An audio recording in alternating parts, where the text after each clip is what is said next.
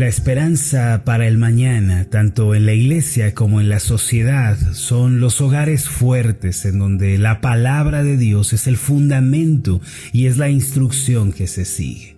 Solo la Biblia puede proveernos las verdades, así como los principios que necesitamos para derrotar la violencia, la depresión, la amargura y el dolor.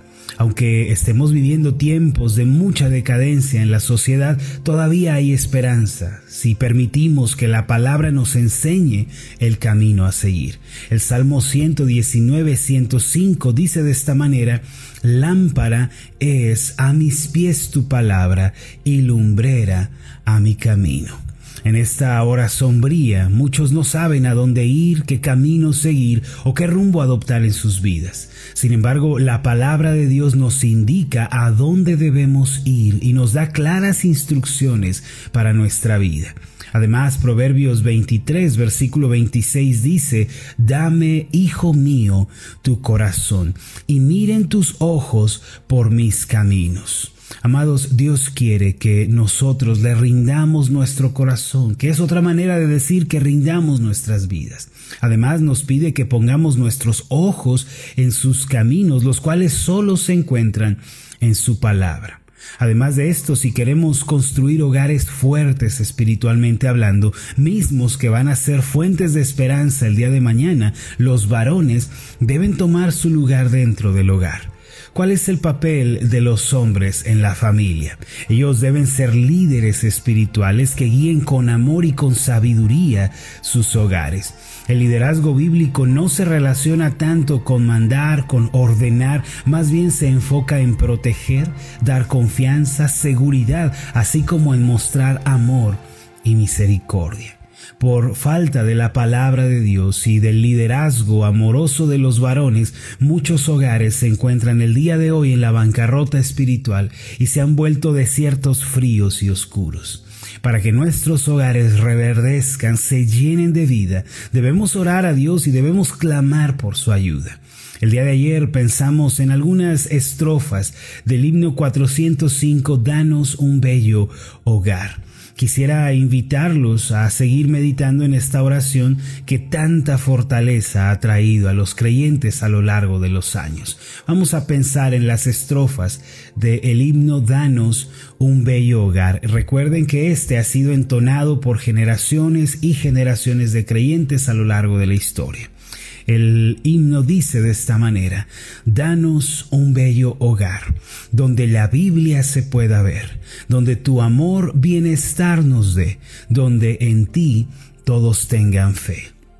Danos un bello hogar donde el Padre es fuerte y fiel, donde no haya sabor a hiel, donde en su ambiente tu paz esté. Danos un bello hogar donde la Madre con devoción sepa mostrarnos su compasión, para que tú habites con santa unción. Danos un bello hogar donde los hijos podrán saber cómo Jesús los quiere ver y con su poder triunfar y vencer. Bueno, además de enseñarnos que la Biblia debe ser el centro del hogar y hablarnos sobre el papel del hombre en la familia, que dice que debe ser fuerte y fiel, este himno también dice, danos un bello hogar donde la madre con devoción sepa mostrarnos su compasión.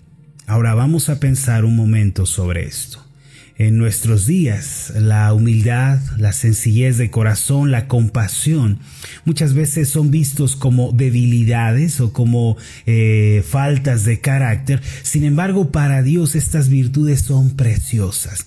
Por eso cuando una mujer se viste de humildad y de compasión, Dios se agrada de ella y la bendice. Hay un pasaje en particular que nos habla sobre cómo el Dios soberano, el Dios altísimo, ha decidido habitar junto a los humildes, junto a los quebrantados de corazón.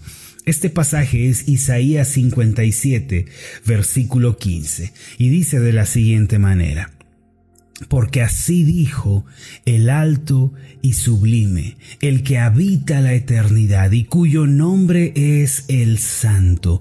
Yo habito en la altura y la santidad y con el quebrantado y humilde de espíritu, para hacer vivir el espíritu de los humildes y para vivificar el corazón de los quebrantados. Miren, el Dios altísimo y sublime, quien habita la eternidad, ha decidido hacer su habitación, su morada en el corazón de los humildes y de los compasivos. Qué bendición es cuando en un hogar las mujeres muestran compasión y paciencia.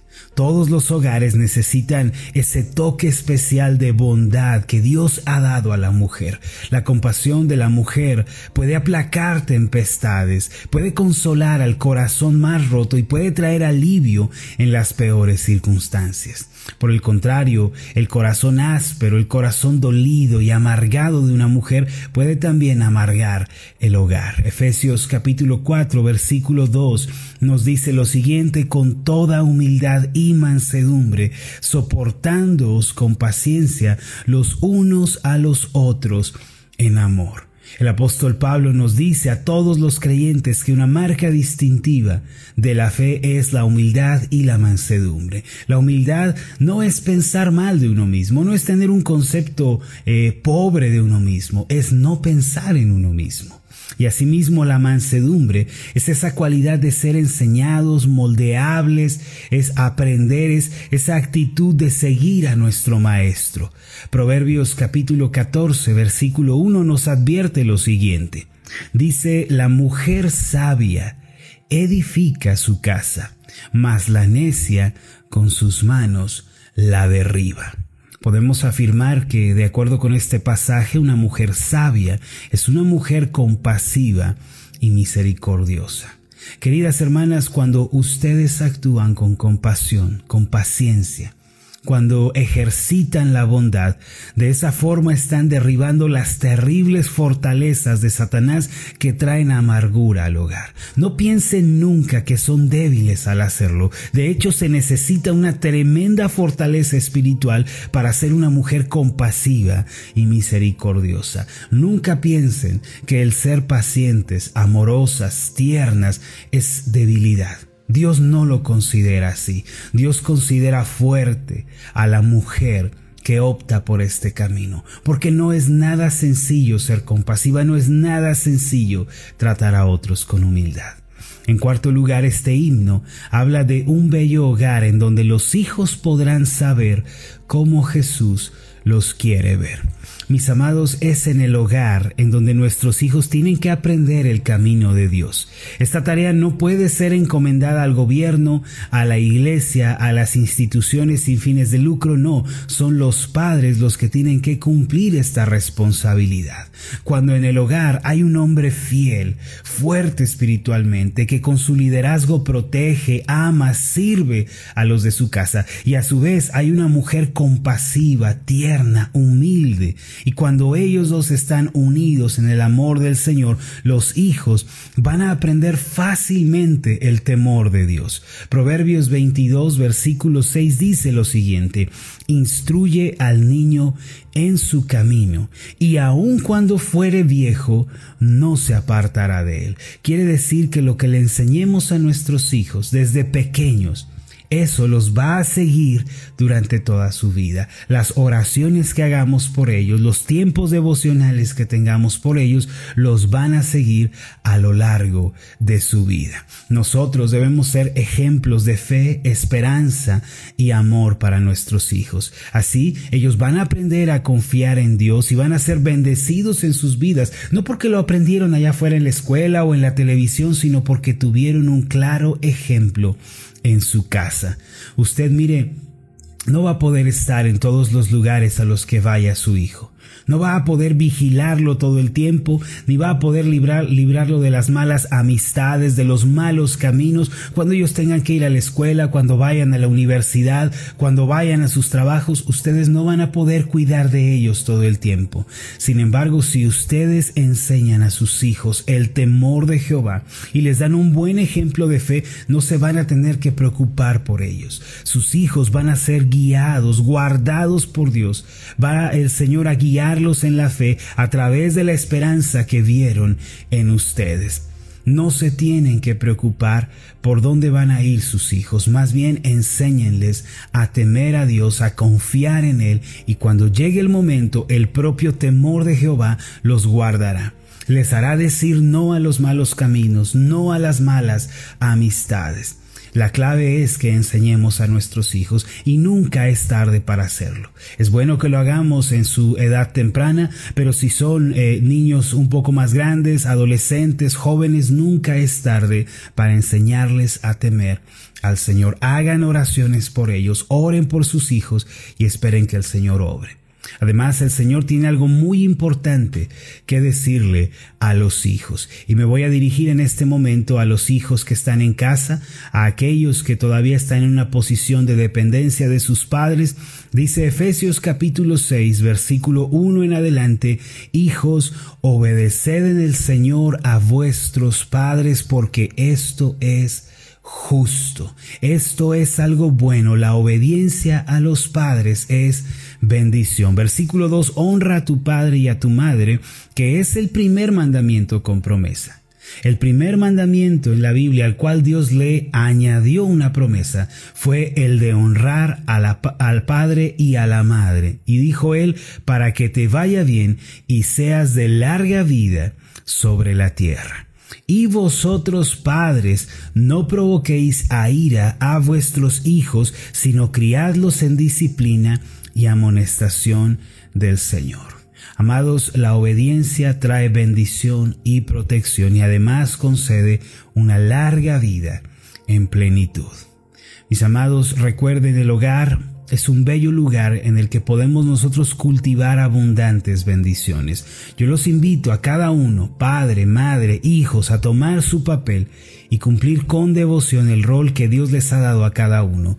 Al hombre Dios le encargó la misión de ser un líder protector amoroso de su casa, de guiar con sabiduría a su familia. A la mujer le dio la tarea de ser una ayuda idónea, un apoyo en la crianza de los hijos que con compasión, con misericordia, se esfuerza por cultivar en ellos el temor de Dios. Y a los hijos se les dio la encomienda de obedecer y honrar a los padres para que ellos puedan hacer su trabajo sin quejarse. Hermanos, pongan la Biblia como el centro de sus vidas. Esto es lo que garantiza el éxito y la bendición en nuestras familias. Vamos a hacer una oración. Padre Celestial, Amamos tu diseño para la familia. Nos deleitamos en ver, Señor, cómo tú pensaste en todo y cómo al obedecerte, al seguir tus palabras, encontramos abundantes bendiciones para nosotros. Señor, que la Biblia sea siempre el fundamento de nuestros hogares, que los hombres tomen su lugar en casa, siendo varones fieles, temerosos de ti, líderes amorosos, que con su autoridad no oprimen, sino sirven. Te pedimos, Señor, que las mujeres tomen también su lugar, siendo tiernas, compasivas, misericordiosas, extendiendo siempre la mano para levantar al caído. Señor, siendo esa ayuda idónea que tú pensaste en ella. Y por los hijos te pedimos que puedan ser obedientes, Señor, y que lo hagan con gozo, sabiendo que en el temor del Señor van a ser guardados. Gracias, Padre, por tu diseño para el hogar. Ayúdanos a vivir de acuerdo con él. En el nombre de Jesús. Amén y amén.